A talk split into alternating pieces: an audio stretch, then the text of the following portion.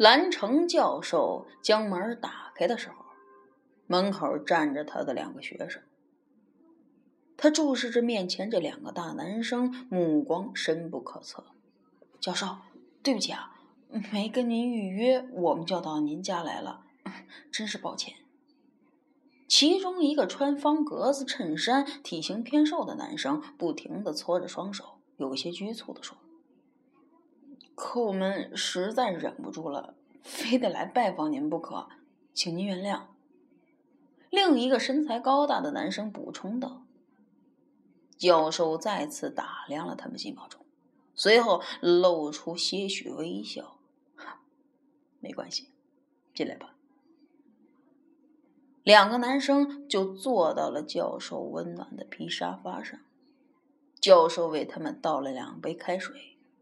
二人赶紧接过来，连声道谢。方格子男生抬手看了看手表，略带歉意的说：“教授，现在晚上七点钟，我们没打扰您吃晚饭吧？”“哼，没有，我已经吃过了。你们找我有什么事儿吗？”蓝教授温和的说：“哦，是这样的，教授。”我们俩都是中文系的学生，嗯，您是给我们上过心理学课的，当然，您教过我们的学生多如牛毛，可能对我们完全没什么印象。方格子男生停顿了一下，接着说：“我们来找您呢，是因为遇到了一些困扰我们的问题。”蓝教授点了点头，仿佛这种事儿对他来说是司空见惯，不足为奇。教授和颜悦色的说：“对，来我这里的人，多数都是因为遇到了困扰他们的问题。可是这个方格子男生似乎有些难以启齿。教授，您知道我们俩都是中文系的，热爱文学创作，尤其是最近，我们迷上了创作悬疑和恐怖类的小说。”那个高个子的男生紧接着就说：“而且我们准备参加最近全国性的一个悬疑小说大赛，我们很看重这个比赛。”蓝教授点了点头，示意他们继续说下去。实际上，我们在这之前就参加了一个悬疑小说协会，在那儿呢，有共同爱好的同学们常常聚在一块儿讨论啊，交流。但是最近我们发现了一个问题。方格子男生咬了咬下嘴唇，接着说：“我们写了很多的悬疑、惊悚类的恐怖小说，但都觉得不尽人意。反正始终就是无法创作出就是那种悬疑啊、毛骨悚然的呃优秀小说。怎么说呢？”这让我们挺失望的，甚至说心灰意冷，等等。蓝教授打断了他的话：“你们是因为创作不出好的文学作品而困扰？” 我说：“难道你不认为这个问题更应该去请教你们的中文老师吗？我只是一个研究心理学的教授。”不，教授，中文老师只能教给我们一些修辞手法和写作技巧，但是他是不能告诉我们什么才是深入骨髓的恐怖。蓝教授两眼眯了起来。那你想让我帮你们些什么呢？教授，您是专门研究人类学心理的，也许您能告诉我们。什么是能最激起人的好奇心和探索欲望的？还有就是，人类心里最恐怖和害怕的东西到底是什么？蓝教授注视了他片刻，随即哈哈大笑起来。知道吗？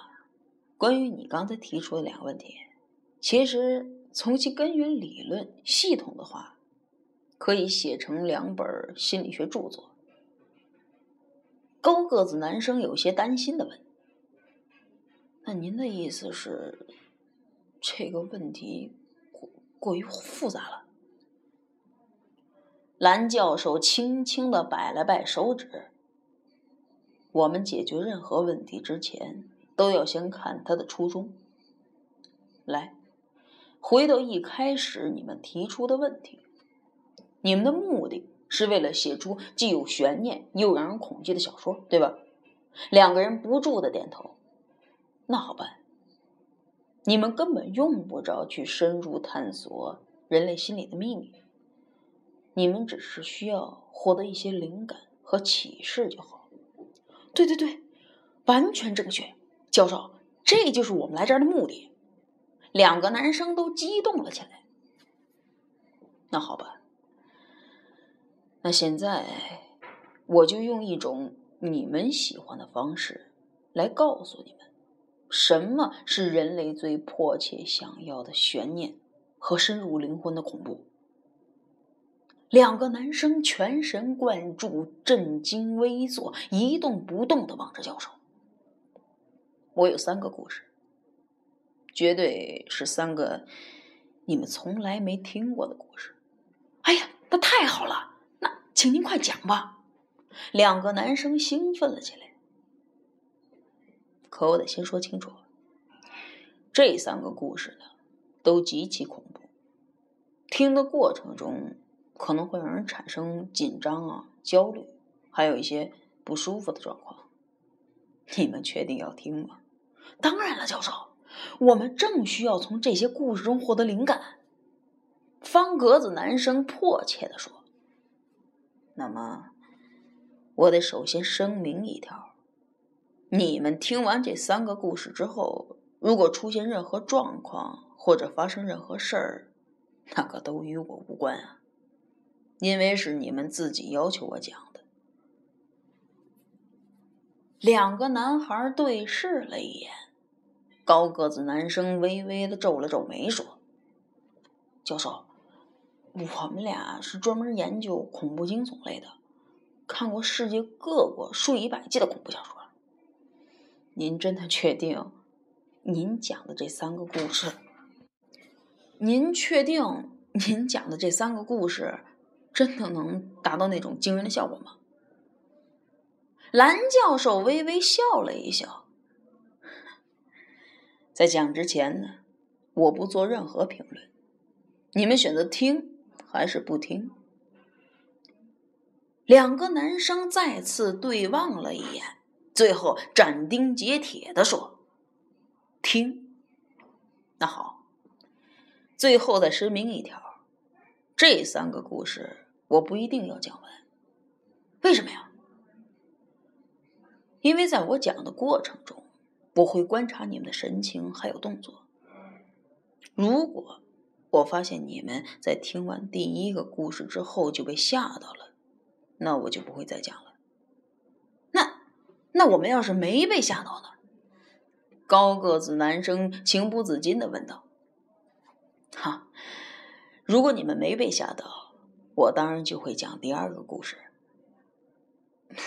是吗？那也许第二个故事也不一定吓到我们。那我就会讲第三个。方格子男生沉默了片刻，然后说：“教授，您一共只有三个故事。我想知道的是，如果这三个故事讲完之后，我们都没有被吓到，那怎么办？”您可要知道，我们俩都是出了名的胆大。他说完这句话，抬起头望了望蓝教授，青涩的眼睛中带有一丝挑衅。蓝教授用左手托着下巴看了他一眼，缓缓的说：“如果是这样，那我就只有讲第四个故事了，这也是我最后一个故事。”哈哈原来您还有第四个故事！高个子男生惊呼道。但第四个故事，我从没跟别人讲过，因为一般人最多坚持听到第三个就再也受不了了，不愿再听下去了。所以，我直到现在也没向任何人讲过第四个故事。两个男生轻轻张了张嘴，没有说话。他们在心里猜测着这第四个故事会是什么样的内容。几分钟之后，方格子男生目光炯炯的望着蓝城教授说：“教授，看来今天晚上我们要来挑战您的这第四个故事了。”蓝教授仍然保持着那种意味深长的微笑。他说：“那好吧，那我就开始讲第一个故事了。如果你们听到中途感到害怕，可以叫我停下来，我就不再讲下去了，明白吗？”故事开始了。下午两点。梅德坐在靠窗的书桌前，手中捧着一杯淡淡的清茶，面前摆着一本人物传记小说，写的呢是他最崇拜的梵高。午后的时光对于他来说如此的慵懒和惬意。一阵微风从窗外轻轻的吹来，这实在是这个潮湿闷热的季节里头最好的礼物了。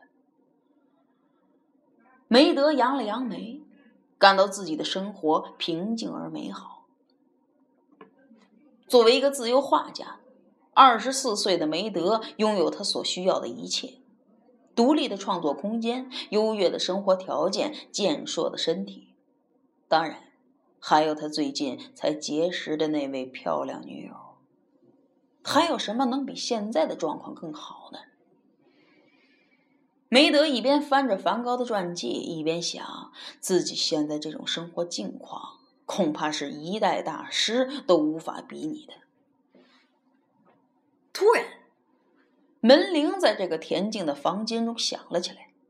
梅德下意识的望了望门口，他想不出来会是谁在这个时候来拜访。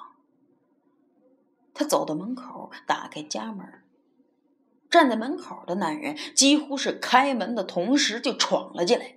他快步走到梅德的身边，然后将门关上。梅德惊讶的望着这个满头大汗的人，这是自己以前的初中同学，现在的好朋友，市公安局的法医袁斌。我说：“你刚参加完马拉松啊？”梅德问他：“你干嘛这么慌慌张张的？”袁斌身穿一套白色工作服，他大汗淋漓，满脸通红。这时候正睁着大眼睛望着梅德，嘴里不停的喘着粗气，他眼睛里充满了恐惧和紧张。梅德觉得有点不对劲儿，怎么了？啊？发生什么事了？袁斌仍然是不说话，他张大着嘴，突然全身抽搐，打了个冷战。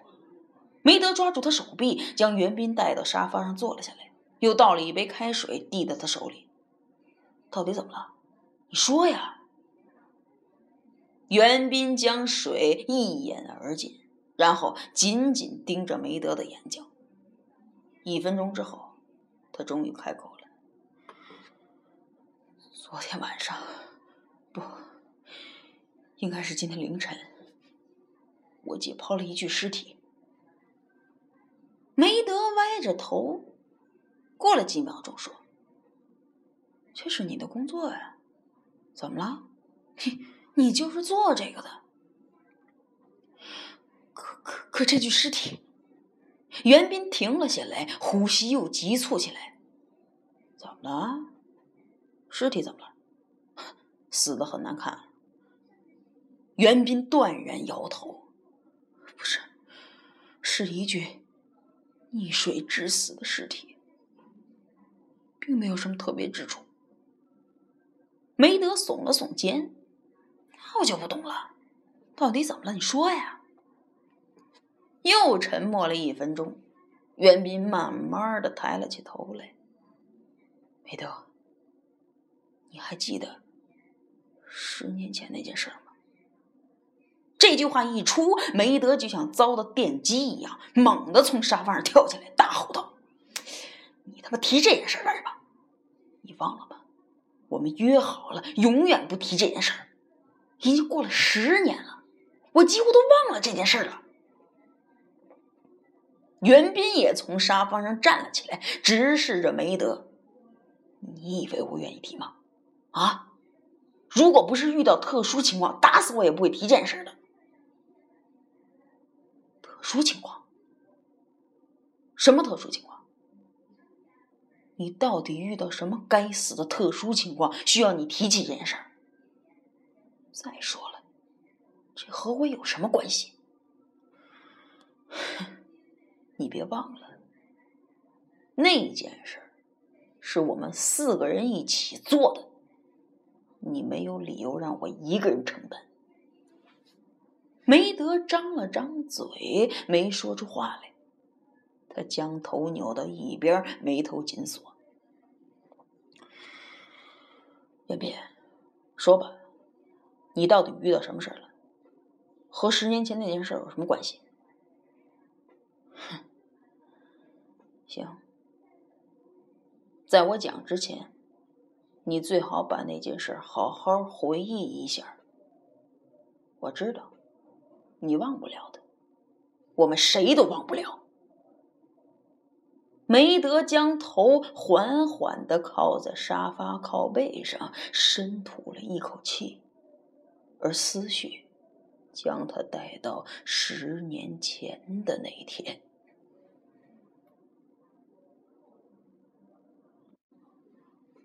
那一年，梅德十四岁，袁斌也是，当然还有李远和余辉。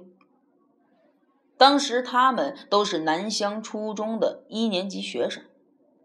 南乡现在已经成了即将开发的新区，但在那个时候，只是一个靠近农村的普通乡镇。那本来是一个无忧无虑的暑假。那本来是一个无忧无虑的暑假，如果没有发生那件事的话，放暑假的第二天下午，几个小男孩在学校附近的小山上玩土仗游戏。他们把泥土捏成小团儿，互相开战，玩的那叫一个不亦乐乎。半个多小时之后，几个男孩子累得气喘吁吁的。一起就坐在一块大石头上休息。当看到对方都是一副灰头土脸的样子，他们哈哈大笑。歇了几分钟，李远说：“哎，咱们接着玩吧。”可是梅德却摇了摇头：“老玩一个游戏多没意思呀。”李远说：“那我们干什么呀？哎，你说怎么玩吧？”梅德用手撑着头想了一会儿，也没想到什么好提议。这个时候，袁斌突然直起身子，两眼放光：“哎，我想到了一个好玩的点子。”“什么？”另外三个人一起问。“哎，你们还记得上个星期的语文课，单老师教咱们那个成语吗？”“哪个成语啊？”梅德问：“三人成虎啊，就是有一个人对你说街上有一只老虎，你不相信；第二个人说你也不信；第三个人告诉我街上有老虎的时候，我就相信了。”这个成语比喻的是一个谎言，如果反复出现在某一个人身上，那他就有可能把它当成事实。梅德问：“哎，可是这个成语怎么了？”袁斌说：“哼，你们难道不想试试吗？哎，如果有一个谎言真的有三个以上的人在传播，是不是真的就会有人相信？”梅德有点明白了，他也将身子坐直。哎，听起来有点意思啊，那我们怎么试？你怎么想的？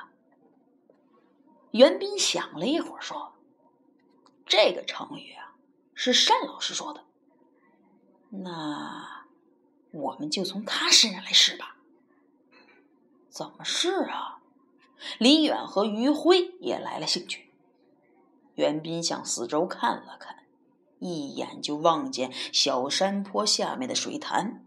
他一拍腿，又追了。我们就去跟单老师说，咱们班有个男生去水潭游泳，结果溺水了，看他会不会相信呢？啊！跟老师开这么大玩笑，过了点儿吧？于辉有点担心。哎，可我们是在试试他教我们的成语是不是真的正确啊？再说了，单老师平时对咱们都挺好的，他不会怪咱们的。事后跟他解释清楚了就行了。梅德兴奋的一跃而起，好，好，好，就这么办，太好玩了。袁斌挽着另外三个人的肩膀，开始策划起来。